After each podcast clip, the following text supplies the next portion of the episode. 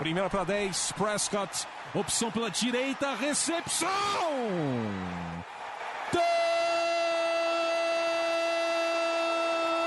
Touchdown! Bryce Butler! O Dallas Cowboys com uma sequência doutrinadora.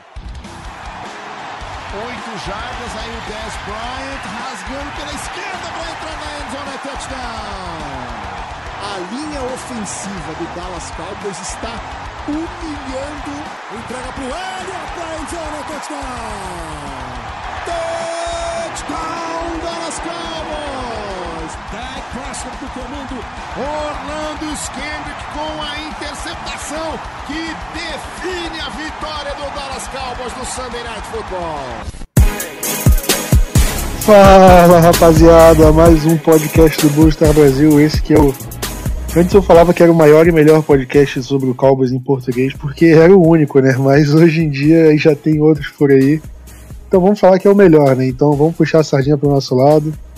É, e aí, Diego, tudo certo? Tudo certo, começando uma semana maravilhosa depois de uma pequena vingança contra nosso adversário de zero. Aí, claro, não foi contra o Colts, mas é, é sempre bom uma, uma vitória é, para saber quem é que é o rei de Texas. Pois é, né? Por mais que seja pré-temporada, ganhar, ganhar desse jeito é sempre bom, né? Sempre bom. E aí, Vinícius, tudo certo? Tudo certo, Plat? Boa noite, galera. O, o Diego já roubou minha, minha, minha introdução. É, a gente acabou de descobrir já, já desde a pré-temporada quem que manda no Texas. Isso aí. Vou, vou fazer o jabá antes, né? Porque não, dá, não tem, tem que fazer o jabá antes. Então, se você quer ser um apoiador aqui do, do site, os links vão estar aqui junto no, na descrição do podcast.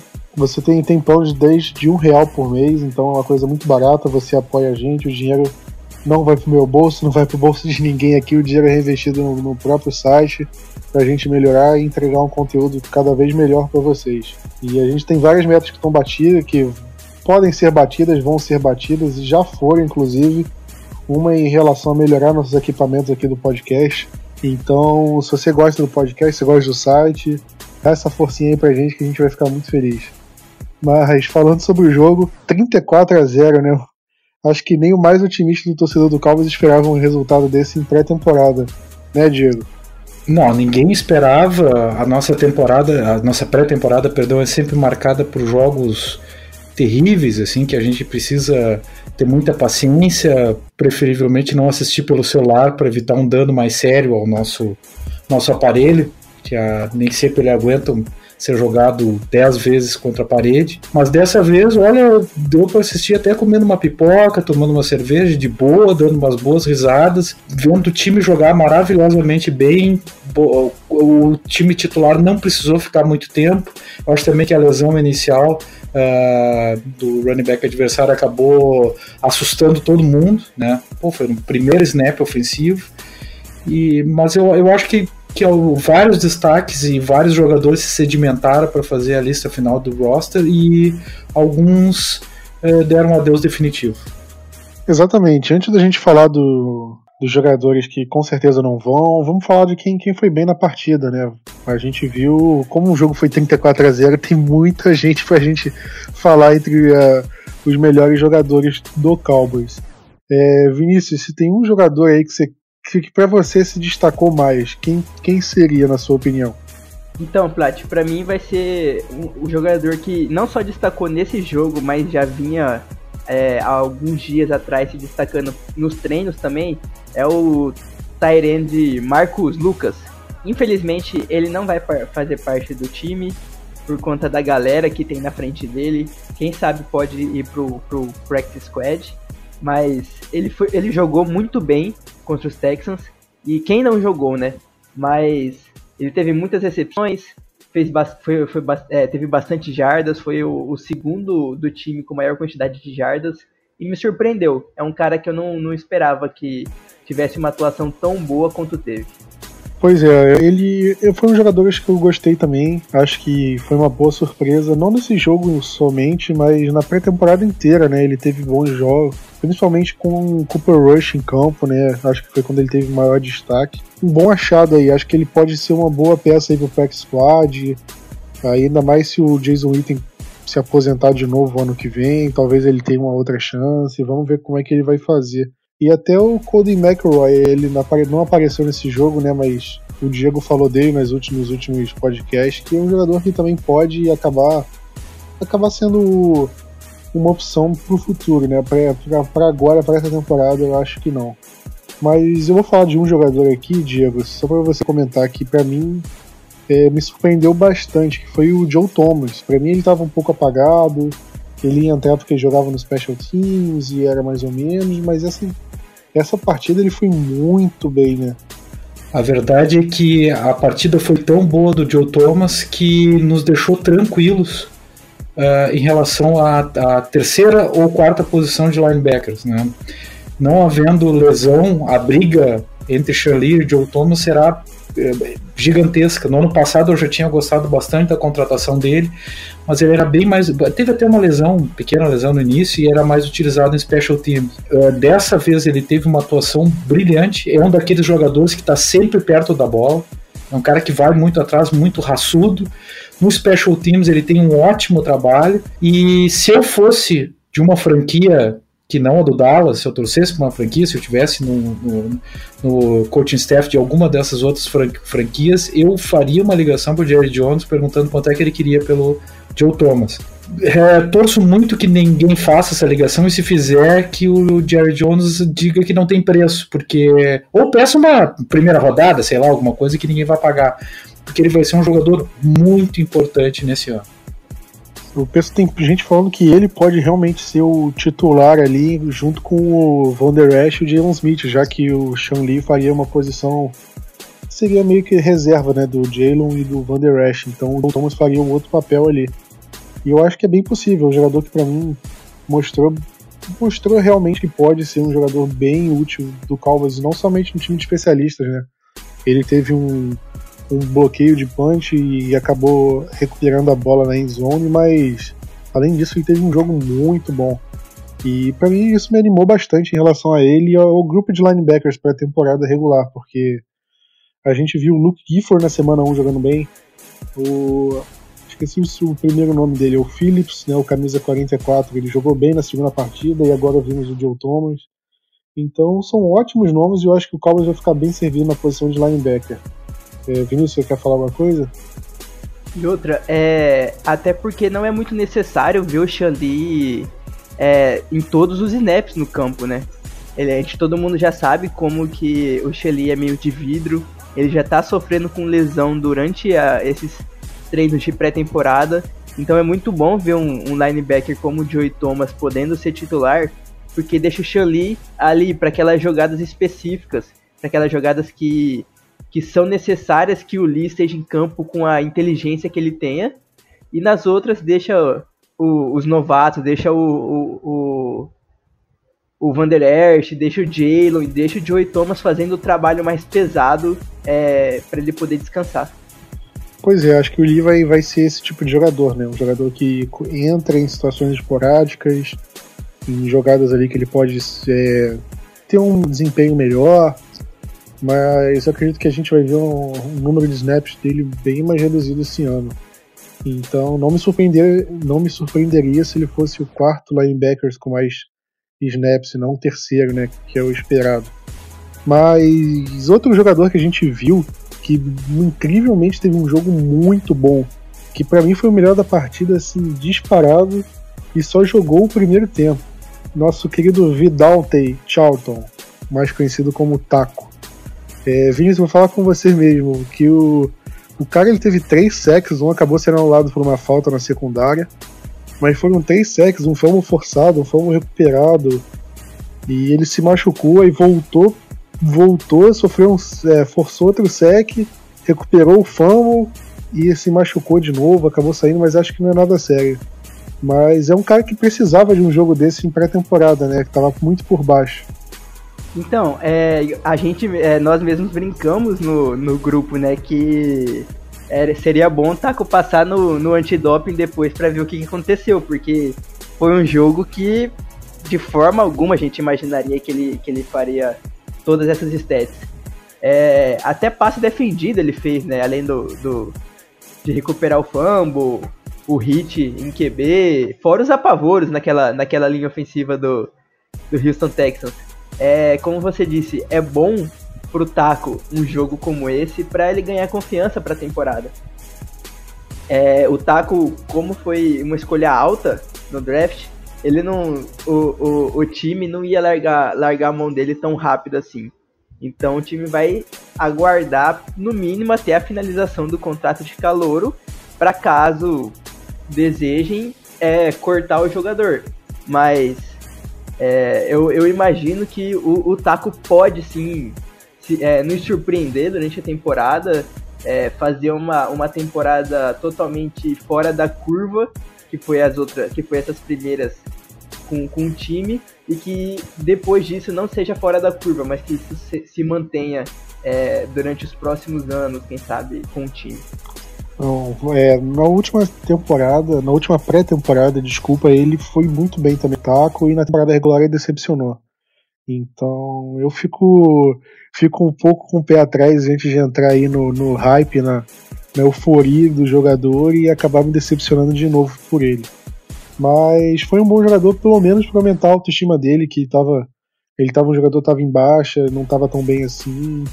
E com certeza ele ia entrar nos 53, mas é um jogador que a gente já considera como bust porque não tá indo bem. E ele ter uma temporada boa agora vai ser uma vai ser muito bom pro Cowboys que precisa de um jogador assim, precisa de um jogador bom na rotação, porque não dá para depender só do DeMarcus Lawrence, do Robert Quinn. O Randy Gregory a gente sabe que não pode contar, porque é um jogador que vai acabar sendo suspenso uma hora ou outra. E tem o Tyron Crawford, que agora eu não sei mais se ele vai jogar como defensive end ou defensive tackle. Então é bom o Cowboys ter o Taco Charlton jogando bem. Então vamos, vamos esperar que isso se repita durante a temporada regular e ele consiga aí ser, no mínimo, um bom reserva, né? Diego, é, a gente está falando aí de, de, bons jogadores do lado da defesa e do lado do ataque, né, que fez, fez 27 dos 34 pontos, a gente não falou muito. A gente viu o deck não jogando tão bem quanto a gente viu ele jogando as outras partidas de pré-temporada. Só que a gente viu outros nomes aí jogando muito bem.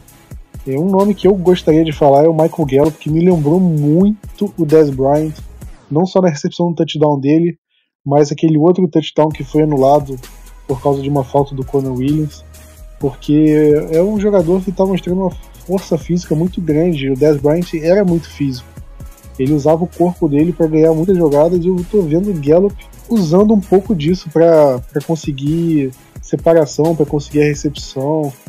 É, Diego, você também vê essa relação ou é só impressão minha?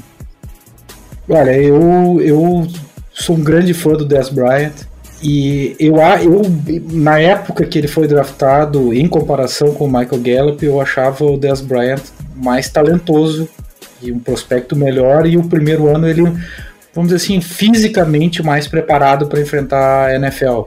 Aí, e, e, ele é um jogador que fazia retornos também de punts, de, enfim, ele é, eu achava um jogador mais completo, mas o Michael Gallup nesse jogo, uh, em primeiro lugar, ele já vinha demonstrando no fim do ano uma, uma tendência de, de ser aquele jogador que, embora conseguisse ter um um, um espaço, é, arrumar um espaço contra o defensor.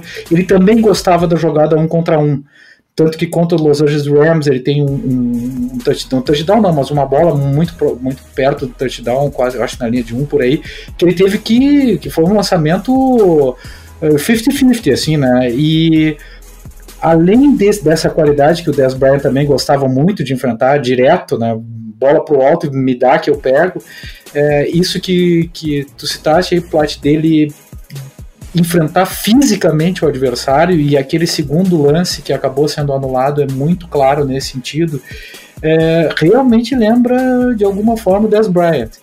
É, no ano de 2014, se a gente for lembrar, a pré-temporada do Dez Bryant é, foi excepcional ele não vinha de um 2013 tão, tão, tão bom, com alguma outra lesão, mas na, nada também muito sério, mas não era um super ano. E o Brian Brothers dizia: olha, apostem tudo no Dez Bryant, que ele tá com tudo, tô vendo ele demais nessa pré-temporada, na, na, no tempo da, do training camp. E, e eu acho que o Gallup olha, tomara que ele pegue esse trem, vá, sei lá, galopando mundo afora, o que for, mas eu, eu, eu vejo sim, Plat, alguma similitude, ainda que ele precise ganhar um pouco mais de corpo para ficar uh, mais apto para enfrentar os adversários. A gente não pode esquecer que é pré-temporada e na pré-temporada, por mais que a turma lá da, da, da secundária tem atitude para arrumar um lugar no, no, roster, eles são um pouco mais fracos do que vai ser efetivamente o dia a dia da NFL na temporada regular. Exatamente. Eu acredito muito no Gallup. Eu acho que ele não vai ter esse impacto tão grande quanto teria, porque o Amari Cooper não tá jogando na pré-temporada, né? Então ele fora do jogo, o Gallup provavelmente vai vir o wide receiver 1, vai ter mais destaque. Só que com o Cooper jogando desde a semana 1, aí a gente vai ter que ver como é que vai ser a lesão dele, mas esperam que esperam-se que ele jogue na, na semana 1. Então, considerando isso, eu acho que o Gallup não vai ter esse destaque todo, mas eu acho que pode ser um fator muito grande, na, na principalmente no Red Zone. a gente viu como é que ele mostrou essa, essa fisicalidade, vamos falar desse jeito, na, é, em bolas ali na end zone, em recepção. Eu acho que ele pode ser esse jogador, esse fator aí, essa arma do Cowboys nas últimas jardas do campo. É, Vinícius, só pra gente terminar aqui falando do ataque, é, a gente viu os running backs, né? Todos eles jogarem, acho que chegando na semana 1 que o Alfred Morris não jogou, a gente viu a gente viu todos os running backs sendo bastante tempo em campo, né? E a gente já, já dá para ter uma noção de como vai ser o backfield caso o Ezekiel Elliott não jogue, né? Que seria basicamente com o Tony Pollard jogando bem e algum outro jogador ali é, ocupando a, a, posição de terceiro running back, que seria o Zeke primeiro, o Tony Pollard em segundo já, já ficou garantido. E agora tem essa dúvida, né? Vai ser o Alfred Morris, vai ser o Darius Jackson, vai ser o Mike Weber. Fazendo uma, uma é, conversa ao contrário, quem deles você acha que tá fora da disputa, não tem jeito de, de brigar por um elenco principal? E Plat, então, para mim, de, do grupo que, que a gente tem de running back que não vai, vai, vai brigar é o Mike Weber, que esse tá fazendo uma pré-temporada terrível, e o Darius Jackson. Eu, eu imagino que se tiver a, a briga vai ser entre o Shun e o Alfred Morris se caso a gente leve apenas três, três running backs e mais o fullback, né? Mais o Jamile. Mas para mim é isso. O Weber e o Darius Jackson, para mim, eles já estão fora do time. Quem sabe pode entrar um deles no practice squad, mas o outro vai acabar rodando e dificilmente a gente vai ver em terras texanas de novo. Olha, na minha opinião, acho que vai ficar entre o Darius Jackson e o Tony, Tony Pornon e o Alfred Morris. Apesar do que eu não acho que o Alfred Morris esteja tão bem cotado assim. E eu sei que o Diego vai falar do, do Jordan Chun também, que, que é o jogador que, que foi bem, teve uma campanha, na campanha do segundo tempo ali com o Cooper Rush, foi uma só dele que terminou em touchdown dele. Mas aí não sei se ele vai conseguir ter um bom desempenho suficiente para garantir uma vaga no time, no elenco principal, né, Vinícius? Então, eu, eu, eu cito muito o, o Morris, o Alfred, o Alfred Morris, porque até eu li sobre o, eu, eu li de um insider dos Cowboys e concordei muito com ele. Que entre pegar um calouro que é mais cru ou um jogador mais inexperiente e o Alfred Morris, que já tem uma experiência grande com o time, é preferível. Os técnicos preferem pegar o Morris. Então é, eu sigo, eu, eu, eu entendi essa ideia e eu sigo ela, tipo, eu vejo que isso é importante e que caso aconteça, eu já penso que o Morris tem essa vaga garantida no, no elenco. Bom, é, isso eu acho que a situação vai ser definida na quinta-feira agora, que é o jogo contra o Tampa Bay. Eu não daria muito tempo pro Pollard, eu daria. Bota é, um quarto, ou bota o Pollard no primeiro quarto, um no segundo, um no terceiro, um no último quarto e depois resolve qual vai ser. Ou faz uma coisa assim para definir uma vez por todas. Ok, qual deles vai ser o, o jogador que, que vai entrar pro elenco. Aí você coloca Darius Jackson, Mike Weber, Alfred Morris e o Jordan Shum, por exemplo. Cada um joga um quarto. Então aí, aí define. Para mim acho que seria isso. Uh, eu testaria muito eles aí para dar a decisão final. E tem o fator dos treinos que a gente também não sabe muito bem. É, e falando desses jogadores, jogadores que não foram bem, a gente fala das decepções. É, e o Diego até perguntou antes do podcast que decepção que teve, né, Diego? Porque é difícil a gente achar alguma coisa num jogo que a gente ganhou de 34 a 0. Mas eu vou falar uma aqui que acho que todo mundo aqui do podcast vai concordar. Que foram as faltas na linha ofensiva. Isso foi a linha ofensiva titular, a de reserva imediato, a do turma do terrão, a a de terceira reserva, quarta reserva, todas elas fizeram falta de segurado, né? E a gente viu o Marco Colombo muito pistola lá dentro na, na sideline em relação a isso. É, Diego, você acha que foi uma obra do acaso desse jogo? Ou você acha que o Cowboys pode sofrer com isso ao longo da temporada regular? Bom, Plat, é, eu acho que, sem dúvida alguma, uma dificuldade que eu tive para identificar quem estava jogando mal ah, no fim do jogo foi que a partir do quarto quarto, até final terceiro quarto, mesmo do quarto quarto, uh, ficou um tempo mais de entrevista no Game Pass e, e não dava para identificar direito quem é que fazia tanta falta no, na nossa linha ofensiva. Eu não sei se foi um ou outro jogador ou se foi uma desatenção geral. Agora a gente deu mais de 100 jardas de falta né, nos últimos dois quartos. É muita coisa. É, o Marco Lombo teve uma hora que eu achei que fosse ter um colapso nervoso, né, de como ele estava mal lá fora. Mas eu acredito que seja mais desatenção da pré-temporada do que propriamente algo que a gente vai se preocupar muito durante a temporada regular. Agora, a, a nossa linha é, já vinha bastante faltosa na, no, na, na, temporada passada, né? Eu espero que o Marco Lombo tenha é, revigorado um pouco essa, essa situação é, e, e, a gente não, não, não passe pelo que passou. No fim do jogo, sinceramente, estava um trash game, então acho que muito daquilo ali, da, do número de faltas excessivo, é justamente pela falta de atenção, falta de comunicação ali da linha, que ela rodou bastante nesse jogo. Olha, isso que você falou da, das entrevistas é verdade, porque eu realmente eu, eu não consegui encontrar, não, e também é, é difícil você ficar ouvindo é, os números e identificar, porque são muitos jogadores que só, só vão estar na pré-temporada e não vão não vão ficar para a temporada regular, então são jogadores que você não grava o número, né? Não é como se fosse, ah, o deck é o camisa 4, então gente vai saber. Mas a gente viu o Conor Williams fazendo falta, que acho que o Lael Collins também. Então, é, teve algumas faltas na, na linha titular ali, enquanto estava o time titular, que me preocuparam.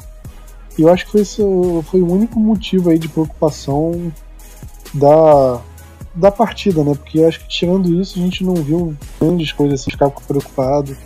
O jogador que a gente que a gente sempre reclamava aqui, que era o Mike White, ele fez um jogo bom. Não, não foi uma partida ótima, meu Deus do céu, mas não foi uma partida terrível, foi uma partida ok. E acho que. E acho que eu não sei se vai é, dar o suficiente para ele ir pro elenco principal, mas eu acredito que foi uma partida boa o suficiente pra gente não chegar aqui e cornetar o jogador, né? Então acho que esse, essas faltas ficam como a única é, única decepção aí na partida. É, você concorda, Diego? Quer falar alguma coisa? Não, eu ia dizer sobre o Mike White que, tal, é, que talvez a partida boa que o Cooper Rush fez tenha eliminado ele do, do, do, roster e não necessariamente a partida boa que ele fez tenha colocado ele no 53. Pois é, tem isso, porque o Cooper Rush foi bem nas três partidas, então acho que ele se garantiu. Tudo bem que o Mike White não ajudou nem um pouco nas primeiras duas partidas, mas. E tinha uma disputa entre eles, a gente viu como o ataque jogava melhor com o Cooper Rush. E a gente viu até o outro quarterback, né, o Terry Christian, é, jogar no finalzinho, mas mas ele não jogou bem e também era um, já estava naquele fim de jogo, ninguém estava querendo jogar direito. E um jogador que não, não, não tá pronto para a NFL de forma alguma. É, como jogador assim, de, de fazer igual o Tyson Hill do Saints, joga de time de especialistas, é, corre, recebe a bola, e aí não sei o que o Cowboys faria, mas eu não apostaria nele, ao menos não nesse momento. Acho que a gente já tá falando disso, vamos, vamos parar de falar do jogo e vamos falar do, dos 53, né? A gente tá gravando esse podcast na segunda-feira e o Cowboys joga na quinta-feira, né? Por isso que a gente tá gravando mais cedo. E na sexta-feira, acho que na sexta ou no sábado já, o Cowboys já vai definir os 53 do elenco principal. Então esse é o nosso último podcast antes da, do anúncio. Então acho melhor a gente falar de quem a gente prevê que entre no 53. Né? Então acho que pelo menos situar o pessoal que ouve a gente de quem corre, quem está garantido, quem corre risco de ser cortado, quem pode ser a surpresa. Eu acho que isso é uma boa da gente conversar. É, vou falando aqui, vocês qualquer coisa vocês podem me interromper. Que quarterback para mim, obviamente o Dak Prescott está garantido e o Cooper Rush não levaria o terceiro quarterback, não levaria o Mike White, o, não traria ninguém. Eu acho que vai acabar sendo só o Cooper Rush, só, o, só os dois. Acho que isso é garantia. É, o running back, foi o que a gente estava falando. O Zeke vai entrar, o Zeke, Tony Pollard e o Olawale entra como fullback. Tem uns três. E eu acho que entrariam mais dois. É, acho que é isso, né? Ou mais um só. E aí eu não sei como é que o Cowboys faria. Eu, eu acho que eu levaria só mais um, além deles, que seria o Alfred Morris. Não levaria o Mike Weber, não levaria o Derrick Jackson, não levaria o Jordan Shu. Não sei o que vocês fariam, mas fica. É, essa vaga está aberta do terceiro running back. Seria, eu acho que vai ficar entreaberto entre o Alfred Morris e o Derrick Jackson. Acho que o Mike Weber corre por fora. Wide receiver. Para mim, os três principais: a Mari Cooper, Michael Gallup, Randall Cobb dentro. Além deles tem o quarto, que é o Tavon Austin, que para mim ele tá dentro. Eu acho muito difícil o Cowboys querer levar outro jogador e o, o Tavon Austin sair, até porque o Tavon Austin é o retornador oficial.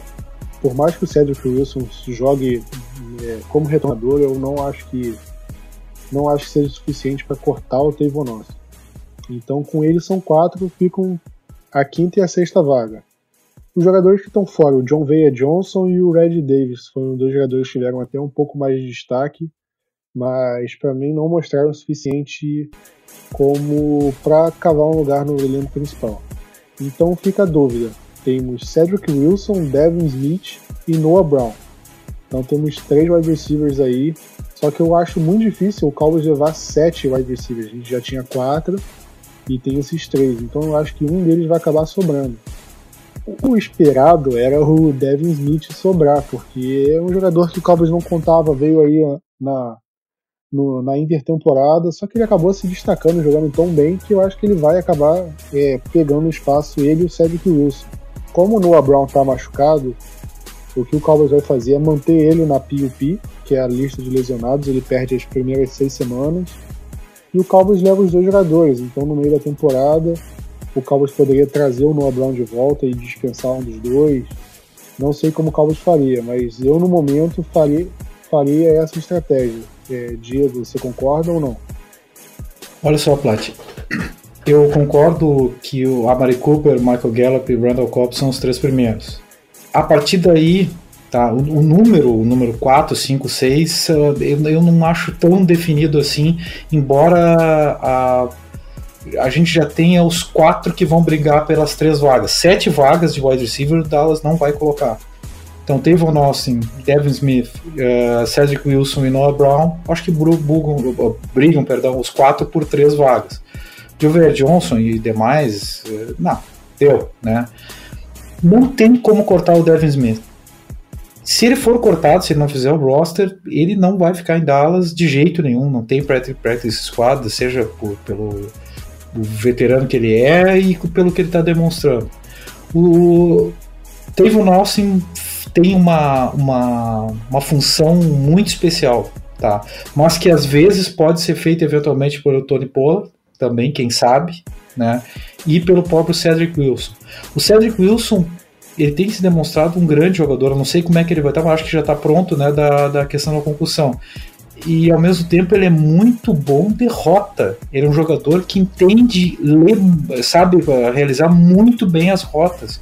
Um cara muito bom de rota que é outro que não fica em practice squad de jeito nenhum, não tem, não tem como.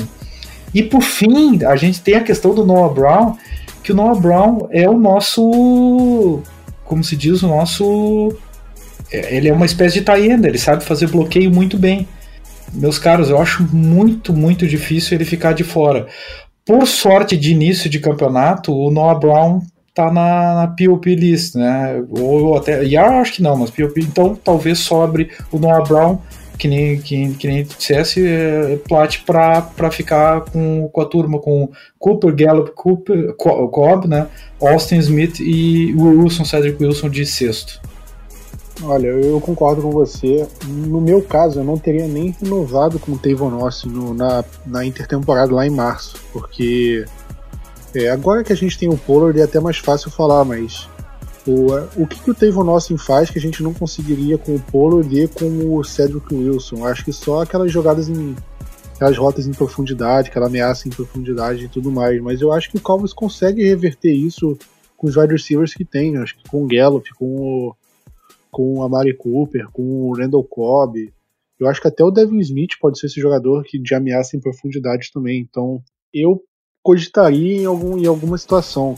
Talvez quando o Noah Brown pudesse voltar. Como você falou, o Noah Brown é um jogador, é o wide receiver que melhor bloqueia assim, do elenco. Então é um jogador que a gente. É, o pessoal estava cogitando até mudar a posição dele para Tyrande, porque justamente por causa desse tipo de bloqueio. Só que acho que isso, isso não passou de especulação e é um jogador que está machucado e acho que acabou calhando de, de do Cowboys é, acabou, faz, acabou sendo útil para ele é, ficar na lista de lesionados e o Cowboys levar os dois jogadores. Mas eu acho que eu acho que vai acabar sendo isso, porque senão aí acho que teria que cortar o Devin Smith mesmo com dó no coração, porque ele tá jogando muito bem. Dito isso, o Cowboys levando seis wide receivers, botando o Noah Brown na, na, lista de lesionados, que é o esperado.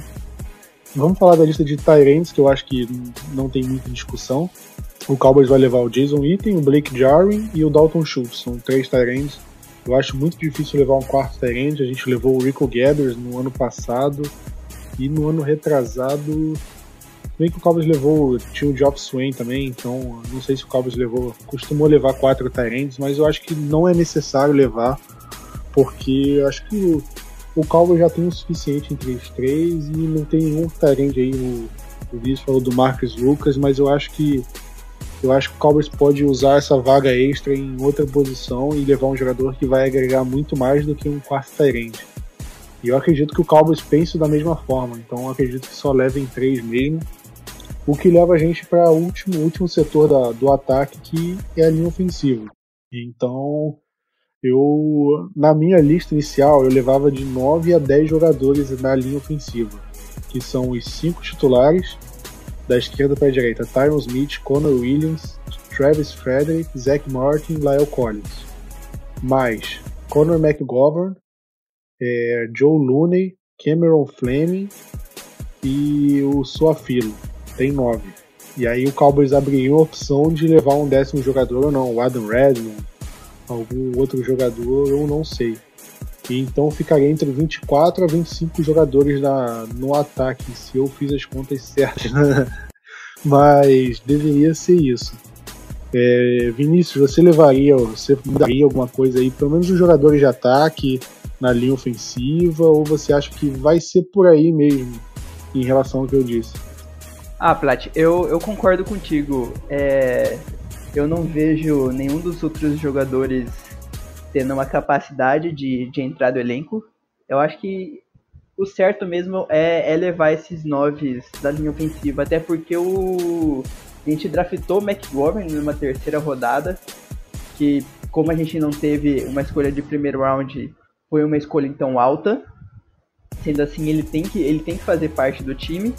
E como você disse, o Joey Looney foi um, foi um grande titular no ano passado é, no lugar do, do, do, do Frederick. O Suafilo já mostrou que tem momentos bons, mesmo em, em alguns jogos fazendo a gente é, suar frio, literalmente. E o Cameron Fleming foi uma escolha muito bem pensada da, do front office contratando ele por ele ser um bom swing tackle e sabendo que a gente tem a gente sofre com as lesões do Tyron Smith e até agora do Lyle Collins também um pouco. Então, assim, para mim é só 9. Já tá, já tá de bom tamanho. E quem sabe um desses. O, quem sabe o McGovern consegue aprender um pouco a jogar com, com como tackle e não ficar dois guards de reserva. E sim dois tackles e um guard. Ou tipo, um tackle, um guard e um jogador que possa fazer essas duas funções caso seja necessário. Só queria concordar com, com, com o Vinícius, eu acho que são nove, tá? Eu só tenho uma dúvida no que diz respeito ao Conor McGovern, se ele não vai ficar em alguma lista de nativo pro início da, da, tempora, da temporada. Não sei como é que tá a lesão dele, eu, eu me, me, perdi nessa. E se ele estiver, uh, se, se tiver essa situação, porque ele obviamente ele faz parte do, do roster, não, não vão deixar ele de fora. Acho que o Adam Redmond ou o Jay Campos, mais pro Adam Redmond, levaria a nona vaga. Se não, é como vocês disseram. Bom, acho que com isso a gente fechou a parte do ataque. Para mim, a parte mais difícil é realmente a defesa. Principalmente acho que a linha defensiva, né? Porque é, o que a gente viu de jogador bom na linha, linha defensiva, né? Eu acho que até é, é, até um pecado a gente falar alguns jogadores que a gente vai cortar da linha defensiva, porque se a gente pegasse. Não precisa nem ser muitos anos atrás, porque em 2014, 15, nossa linha defensiva era ruim, mas eu acho que em 2016, 17, alguns jogadores que a gente cortaria hoje são jogadores que com certeza poderiam ser titulares na, naquele momento. Poderiam ser jogadores que com certeza agregariam. Então, isso é uma situação que acaba sendo até bom para o Cowboys em relação à linha defensiva. Né? É, vou falar aqui os jogadores que para mim entram. Vou falar os primeiros certos, né? O DeMarcus Lawrence, Tyron Crawford, Malik Collins, é, Anton Woods, é, Tristan Hill, Taco Charlton, já temos seis aqui. É, Dorian Sarnson, 7, o Chris Covington e o Kerry Hyder, que são dão 9, e o Joe Jackson dá 10. Com isso a gente cortaria o Jalen Jelks, escolha de sétima rodada, e cortaria o, o Daniel Wise, e cortaria. Tem um outro jogador de que se destacou agora na, na pré-temporada, Ricky Walker, desculpa. Ricky Walker.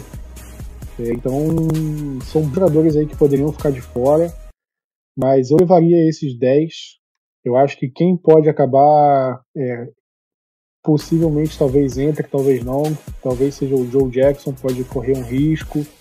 O Chris Covington, mas eu não cortaria nenhum deles, eu levaria esses, esses 10 no mínimo. Se tivesse que levar 11, aí você vê, ah, vou levar um jogador de, de interior de defensiva, que aí você fala, como eu falei, o Daniel Wise, o Walker, ou a gente leva o Jalen Jelson, esses jogadores aí que estão na briga. E tem o Daniel Ross, o Daniel Ross tá machucado, ainda tá no elenco, vocês sabem disso?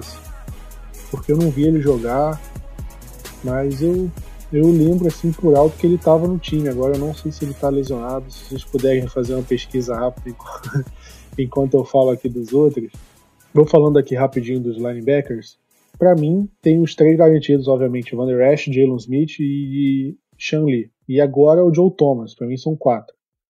Agora, se eu levar cinco ou seis.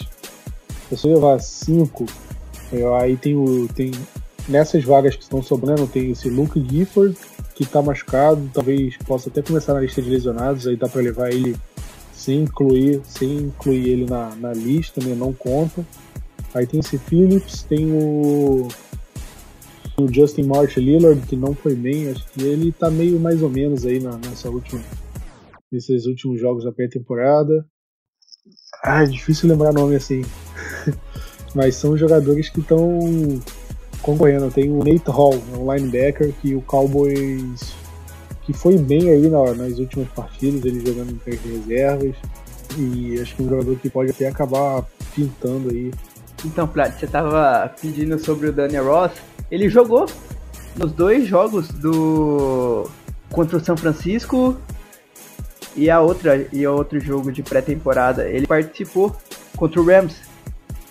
Ele teve até um teco e uma assistência, só que só um teco é, com assistência, na verdade não foi um teco solo, mas pelo menos em tese participou em algum momento do jogo, mesmo a gente não, não reparando nele. E lembrando também que é, na linha defensiva a gente ainda tem o Queen, que vai entrar daqui a um. Daqui a um depois Exatamente. de quatro jogos, se eu não me engano, né? porque ele tá, tá suspenso. E o. Quem sabe o Randy Gregory vai conseguir é, o pedido de, de entrar. O, vai, quem sabe ele vai ter o pedido aprovado para voltar a jogar na NFL. Que ele fez esse pedido por conta de todas as, as tretas que ele já teve, por conta de drogas e tudo mais. E assim, são dois jogadores que podem acabar entrando e aí vai ter que ter dois cortes nessa nossa linha defensiva de dois jogadores que vão estar em tese bem. E aí vai ser aquela coisa, quem vai ser cortado? O Kerry Ryder, que jogou muito bem nessa pré-temporada, o Joey Jackson, se caso ele entre, ou o Dorance, o, o Dorance Armstrong, que eu, eu, eu espero que o, que o Armstrong não seja cortado, porque é um jogador que está vindo numa crescente muito boa. Então, é, vai ser um, um bom trabalho que o, que o front office do time vai ter caso é, o Randy Gregory volte, volte pro time. Olha, eu falei 10 jogadores de linha defensiva, né? E eu não falei esses dois porque, como os dois estão suspensos, eles, eles não entram, não contam pelo menos nessa lista inicial. Quando acabar a suspensão, eles, quando eles passariam a contar, e aí o Cowboys teria que cortar alguém. Eu levaria. É, eu cortaria um linebacker, deixava com cinco linebackers e levava e botava de volta o Robert Quinn na semana 3. E se o Randy Gregory entrar, aí eu acho que cortaria o Joe Jackson, cortaria algum jogador ali. Mas se fosse um, um deles só, se quando o Quinn voltar, eu não cortaria nenhum deles. Levaria 11 jogadores de linha defensiva, eu acho que porque eu acho que o Cowboys é, não pode se dar o luxo de cortar um jogador bom assim, um jogador que agrega. Eu acho que vale muito mais o Cowboys levar um jogador desse do que levar um, um quinto safety, do que levar um quarto tight por exemplo, um terceiro quarterback. É, Diego, você quer acrescentar alguma coisa? Eu queria acrescentar para dizer o seguinte, Plat Vinícius, até para surgir uma, um questionamento. Eu acho difícil que algum desses jogadores da nossa linha não seja trocado porque é uma linha muito forte e eu acho que Dallas vai começar a analisar uma possibilidade de troca com alguma equipe da NFL, porque é, é, é impossível levar todo esse, esse, pessoal. Depois da segunda rodada já volta o Robert Quinn. É, e, é, é, e, e, os que sobram ali, o Jalen Jelks, Jelks, o Daniel Wise e mesmo o Rick Walker são jogadores que, olha, dificilmente fiquem no practice squad. Então, meus caros, eu não sei se o Dallas, se o front office do Dallas não vai buscar alguma troca nessa ainda nessa pré-temporada no início da temporada regular. Pois é, acho que se o Cowboys tentar pegar um running back reserva, alguma coisa assim, alguma posição que tá meio mais ou menos, né, não tá tão boa, um quarterback reserva, né? Que eu tô falando, teve um ano que a gente tinha George Selby titular, Nick Hayden titular. Um kicker? Pode ser também, pode ser um kicker também. Você fala, a gente fala do Kerry Hyder aqui com um jogador que a gente pode cortar, mas naquela época que a gente tinha o George Selva, o Nick Haven, ele era titular de jogar 90% dos snaps e hoje é um jogador que a gente cogita cortar porque tem muita gente boa, né? E para mim isso mostra é, que Justin Hill foi até uma pi de luxo, assim. Acho que o Cowboys é, poderia ter pego um jogador de outra posição, porque ele possa, pode ser um bom jogador, ah, pode ser, com certeza, tem potencial para isso. Mas se a gente pega a linha defensiva hoje, nesse momento, com ou sem ele, eu acho que não tem tanta diferença assim do que se não tivesse um jogador, sei lá, um safety aí, ou um linebacker. Linebacker não, né? Mas um jogador de outra posição aí, eu acho que poderia agregar muito mais, um tight. Enfim, eu acho que ele acabou sendo uma pick de luxo. Vamos torcer para que seja uma, uma pick que vale a pena mas acabou sendo um pouco desnecessária, pelo menos nesse momento.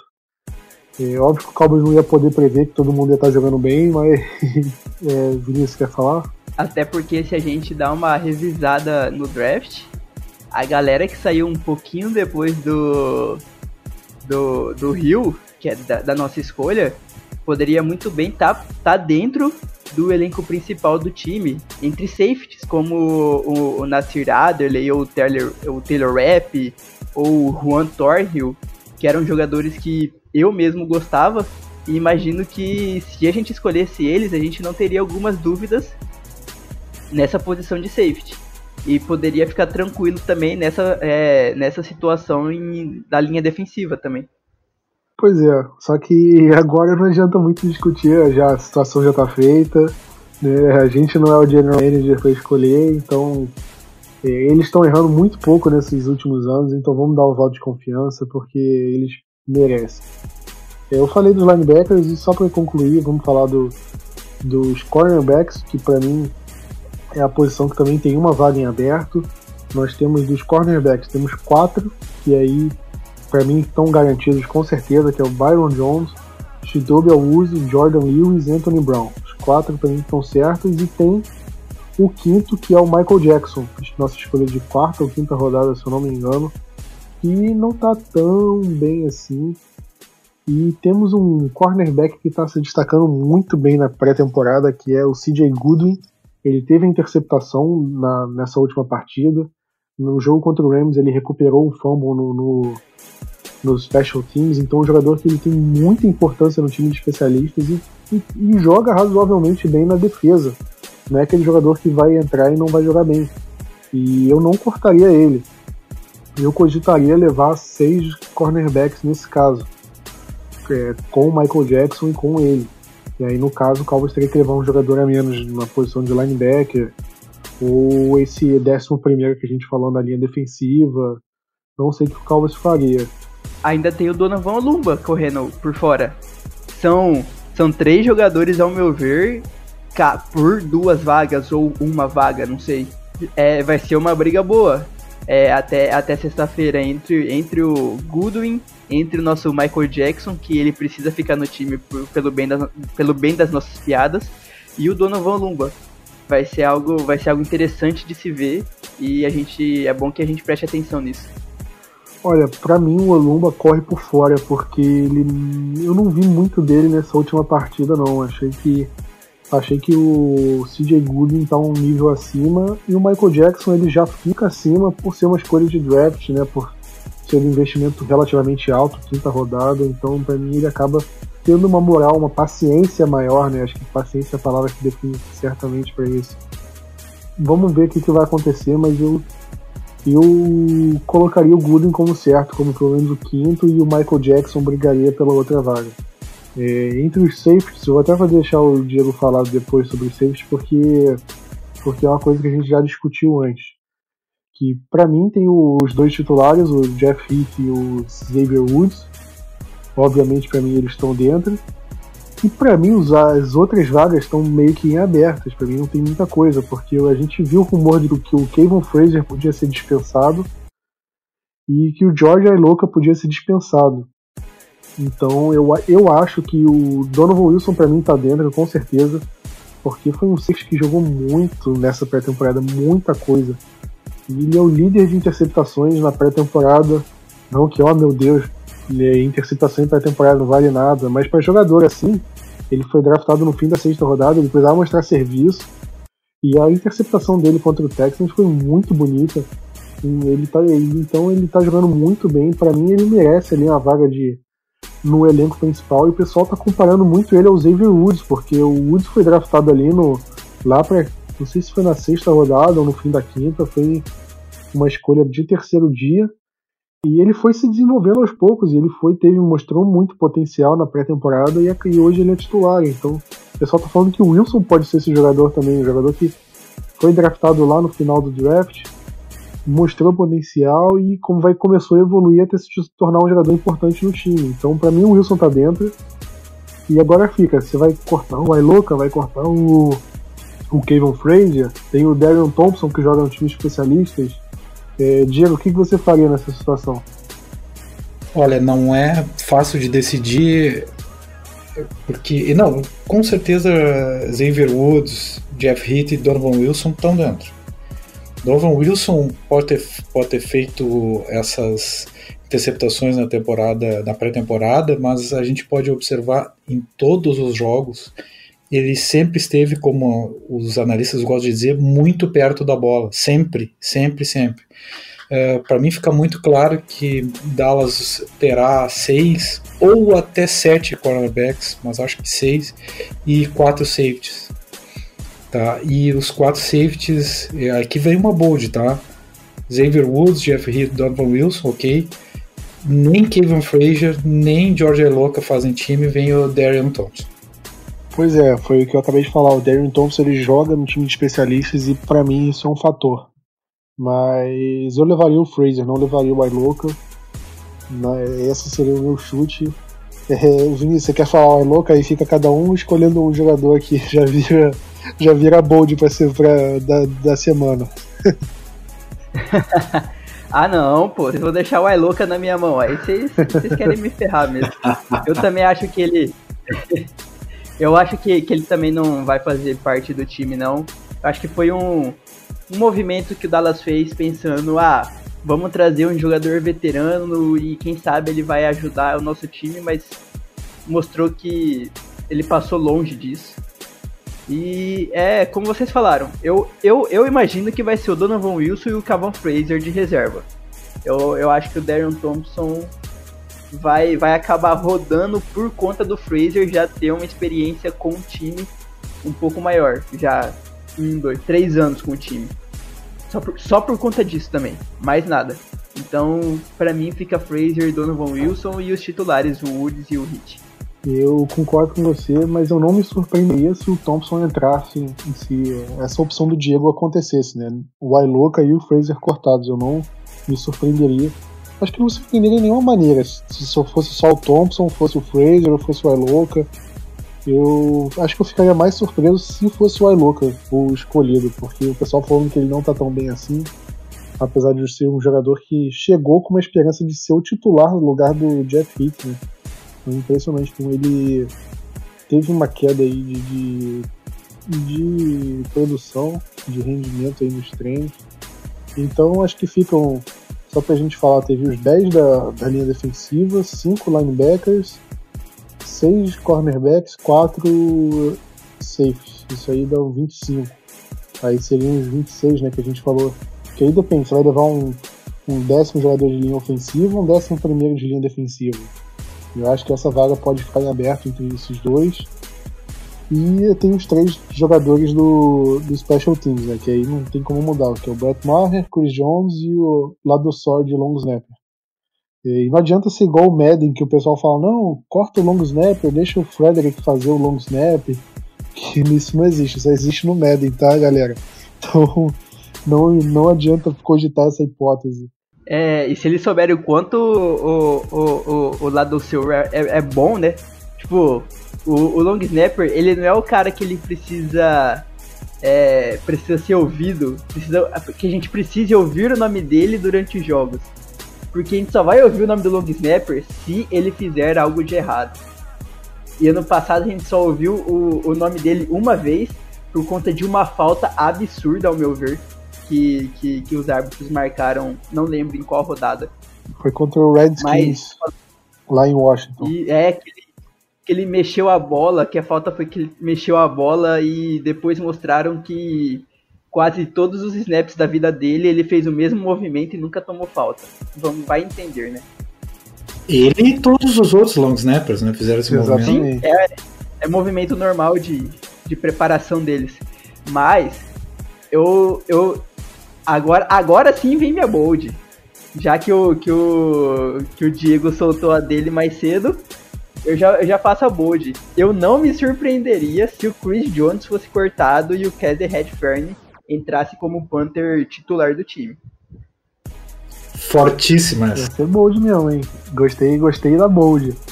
Vocês, vocês riram da, do Mike White correndo pra touchdown, mas essa é uma bold alta também.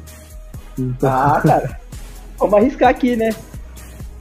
Depois do, depois do Bailey cortado ano passado, né? Isso você não pode achar que é tão bold assim.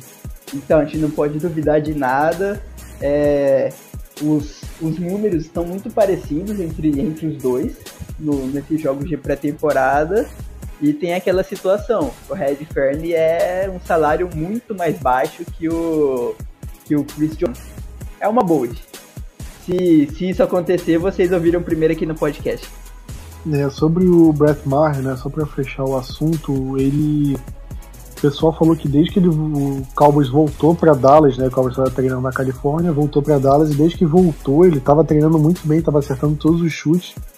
E logo depois que eles falaram que ele acertou 6 de 6 no treino de hoje, na segunda-feira, ele errou um de 50 jardas.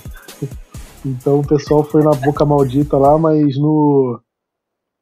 Mas no geral, ele tá treinando bem.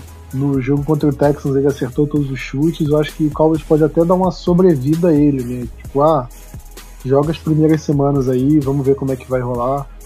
Eu acho arriscado, porque eu não confio no Brett Maher.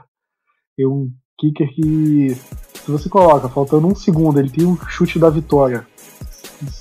Para mim pode ser de 22 jardas, eu ainda vou ficar com medo. Se for de 60, aí eu fico mais tranquilo porque ele acerta de longe.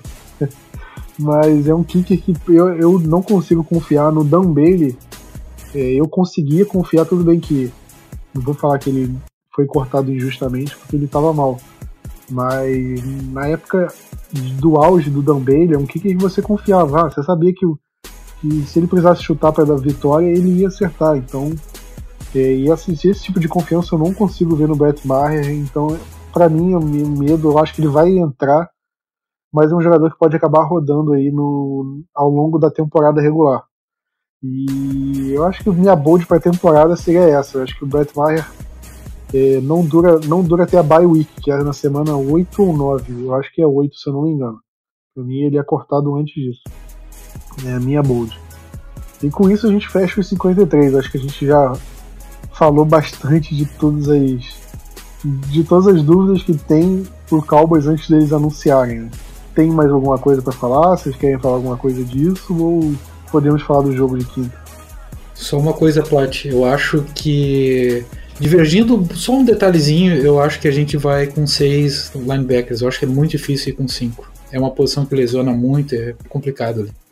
Pois é, eu, eu penso nisso também. Pior, quando, quando eu tava falando aqui com vocês somando, eu pensei, cara, cinco linebackers talvez seja pouco. Ainda mais que o Shang Li tem histórico de lesão.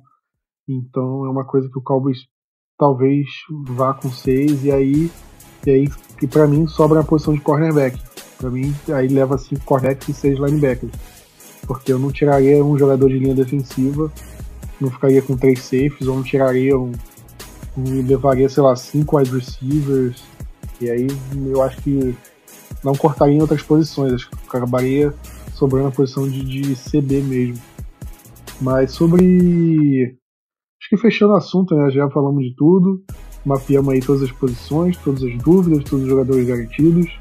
Vamos falar do nosso grandíssimo aquele jogo que você não pode deixar de perder, que é Cowboys e Buccaneers, é o jogo da quarta semana de pré-temporada. Você não sabe o que, por que, que eu tô falando isso, porque o quarto jogo da pré-temporada é o pior disparado, disparado, é o jogo mais chato de todos. A gente vai assistir porque a gente escreve pro site e, já estamos meses aí sem, sem Cowboys, né? Então, é, querendo ou não, é Cowboys jogando mas que é um jogo terrivelmente chato, é um jogo chato. Então, se você tiver um cineminha para assistir, outra coisa, não pensa duas vezes, não precisa assistir esse jogo não, porque como é o jogo mais perto da temporada regular, o Cowboys todos os times geralmente poupam os titulares, então só jogam reservas, jogadores que não podem agregar muito. O Cowboys não vai correr o risco da última semana ter o deck machucado, vai botar o deck para fazer jogada botar o Zeke, se o Zeke estivesse jogando, tivesse, vai botar os titulares ali para correr risco. Não, claro que não. Então é, é uma partida para o Cowboys colocar só reserva. O Cooper Rush vai ser o titular, vai ser a linha ofensiva de, reserva titular. O jogo da temporada passada foi contra o Texans, foi um jogo nojento, foi um jogo muito ruim, muito ruim. E aquele jogo que você vê e você fala, cara, eu perdi horas da minha vida. E... Mas se por um acaso você quiser ver, o jogo é quinta-feira, 9 horas da noite. Não tem transmissão no Brasil, não tem ESPN. O jogo vai passar no Game Pass, que está de, de graça. Vai ter o tempo real no Twitter do Blue Star Brasil. E é aquele jogo para você matar a saudade, porque vai faltar uma semana para começar a temporada regular, 10 dias para começar o, o Cowboys entrar em campo. Então é um jogo que não dá para esperar muita coisa, né? Diego, se você pudesse escolher uma coisa pra você assistir nesse jogo, algum ponto específico, qual você escolheria? Eu vou ficar com a batalha da secundária, os últimos jogadores que vão entrar ali. Eu acho uma batalha interessante, mas eu confesso para os nossos ouvintes, pro Vinícius e pro Plat, que eu vou assistir esse jogo. Não sou muito religioso, mas com um terço na mão. Não sou nada religioso, mas o terço na mão para que não ocorra nada de errado com nossos jogadores. É, exatamente. O jogo. Todo jogo de pré-temporada você reza antes pela, pela saúde dos jogadores, para que ninguém se machuque, todo mundo fique inteiro porque perder jogador em pré-temporada é a pior coisa que tem. A gente viu em 2016 com o Cowboys com o lombo, né? Graças a Deus o Dak Prescott entrou e deu conta do recado e hoje e hoje a gente vê como é que é, mas a gente perdeu o quarterback titular na pré-temporada, né? Imagina se não tivesse o Dak, como é que seria o, o Cowboys na temporada regular com o QB machucado num jogo que não valia nada. Então é uma coisa muito desagradável. O Texas perdeu o Lamar Miller agora em um snap, foi um grande azar, foi uma coisa horrível. Então é a gente tem que prezar pela saúde dos jogadores. É, Vinícius, o que, que vocês. Qual o ponto aí que você gostaria de ver nessa partida? Eu vou querer olhar o, os linebackers, o Luke Gilford e o Justin Phillips, e torcer para que um deles consiga entrar no, no, no elenco principal. Eu acho que o Justin, o Justin Martin Lillard é o, é o jogador ali que tá com mais risco de, de rodar entre os, entre os três reservas, entre o Thomas, o Covington e ele. Então eu acho que um desses dois novatos podem acabar tomando essa vaga dele. Eu acho que se isso for acontecer, esse jogo pode ajudar. Até porque o, os reservas do reser, dos reservas vai ser o que, os que mais vão ter tempo em campo o Lillard, o, ele tirou o Lillard do nome, né? Ele chegou em Dallas como só Justin March. Aí do nada ele botou o sobrenome inteiro, Justin March Lillard. E agora na camisa, nesse último jogo, virou só Justin Martin de novo. Não sei porquê, se deu na telha dele, ah, vai ser só Martin, Dani. Ou não sei o que, que, houve. Mas em relação a isso, eu esqueci do, do, do Chris Covington, linebacker. Eu tava falando só do, do jogador de linha defensiva. E eu acho que ele pode entrar mesmo, como o Diego falou, entre os seis linebackers e ele dentro. Apesar do que não é um jogador que eu sou muito fã, não. Mas eu ficaria de olho nesses jogadores. O Gifford eu acho que ele não tem condição de jogo, mas o Justin Phillips, como eu falei, o Nate Hall, o Justin Martin Lillard, o Chris Covington, fico de olho em quem vai poder se destacar, de olho no Michael Jackson, é, porque do lado do ataque, entre os running backs, principalmente. Eu acho que esses seriam os pontos para eu ficar de olho. Despedida do Mike White. Pois é, pois é. Possivelmente vai ser o último jogo do Mike White. É capaz ele até ficar pro Practice Squad, cara, por incrível que pareça. Porque é um jogador que o Cowboys pode até deixar, porque o Cowboys sempre tem que ter um QB de Practice Squad, porque durante os treinos de temporada regular, eles precisam de um QB no practice squad para simular o quarterback adversário, para a forma como treinar, esse tipo de coisa. Então talvez o White acabe ficando no, no PS, né, que a gente chama. Mas não tem muito o que falar da partida. É, Vinícius, fala aí sua bold e palpite. 7, 14, 21. 21 a, a 10. Placarzinho básico de, de, de jogo de futebol americano. Quem sabe, né? O Mike White faz um, uns dois passes para TD nesse último jogo, na despedida dele como, como jogador do Dallas, quem sabe. E a Bold é pai e filho vão fazer algo. Joey Jackson com dois sacks e Michael Jackson como interceptação. Você gosta do Michael Jackson pra Bold, né? Segunda vez em três jogos, quatro jogos que você manda uma dele. Eu, eu quero que ele se saia bem, pô. É, é minha esperança que ele, que ele vá bem. Então eu tenho que torcer por ele na, na, na bold pra, pra ele entrar no time. É no, nossa fábrica de memes, né?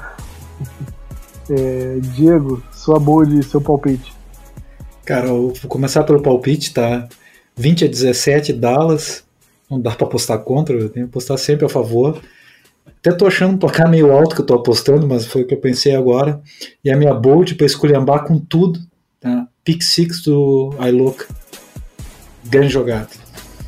Pra se despedir em alto estilo também. Eu, vou, eu vou falar a minha. Eu vou falar que o jogo vai ser 10 a 9 pra gente. O Bucks vai anotar um touchdown, né? vai, vai ser 10 a 3 e o Bucks vai anotar um touchdown no finalzinho. E só que o, o Bucks não vai querer empatar o jogo por, porque por motivos óbvios, né? Então vai tentar a conversão para 2 e vai errar. É, vai ficar 10 a 9. Minha bold, eu acho que o próprio, o próprio desfecho final da partida já é meio que uma bold prediction. Né? Mas se eu puder falar uma bold, eu vou falar que o Jordan Shun vai passar das 100 jardas corridas. Isso é uma boa bold ou não? Nossa senhora! Grande, grande, eu, grande. Acho que eu tô exagerando muito. Desde a semana passada eu tô aqui pensando muito alto. Mas acho que ele vai ter uma corrida, sei lá, talvez não tenha uma corrida de 70 jardas aí em algum momento e, e aí inflaciona o número dele. Só isso, né? 70 jardas numa corrida. É o único jeito também, né? Porque a média de, de jardas dele tá ali, média de 30 no máximo. Vai ter que vai, é. vai, precisar, vai precisar de uma corrida grande assim. Pois é seria o caso, mas. 100 jardas corridas ou 100 jardas combinadas, vamos chamar assim? É, eu falei corridas. Corridas, porque aí é mais bold ainda. Mas se for combinadas, já é meia bold, né? Já... porque já ainda é uma bold, ele 100 jardas totais. Cara, 50 jardas é bold, mas tudo bem. um first down com ele já é bold. E a tendência é de colocar um em cada tempo mesmo. Ele vai ter que fazer 100 jardas num, num tempo. É, olha, uma bela boa. E isso com o placar sendo com um touchdown só, né? Você vê como é que vai ser o jogo. Minha, meu palpite e minha bold estão bem congruentes, né? Um com o outro. acho que isso já dá, acho que isso já é o suficiente para fechar o podcast. Não tem mais o que fazer. Bold feita, palpite, jogo quinta-feira, 9 horas horário de Brasília. Se você gostou do podcast, comenta, faz uma pergunta. A gente sempre lê aí o que vocês estão comentando, se vocês elogiam ou não. Seja dentro do podcast no site ou na, nas redes sociais mesmo, no Facebook, Twitter, Instagram. A gente sempre lê o que vocês comentam, tentamos responder praticamente tudo. Se você quiser ser um assinante, agradecemos muito, fazendo o último jabazinho. E é isso. Vamos ficando por aqui. Agradecemos a todos pelo, que aguentaram a gente eu conversava por mais de uma hora. E até semana que vem. É nóis.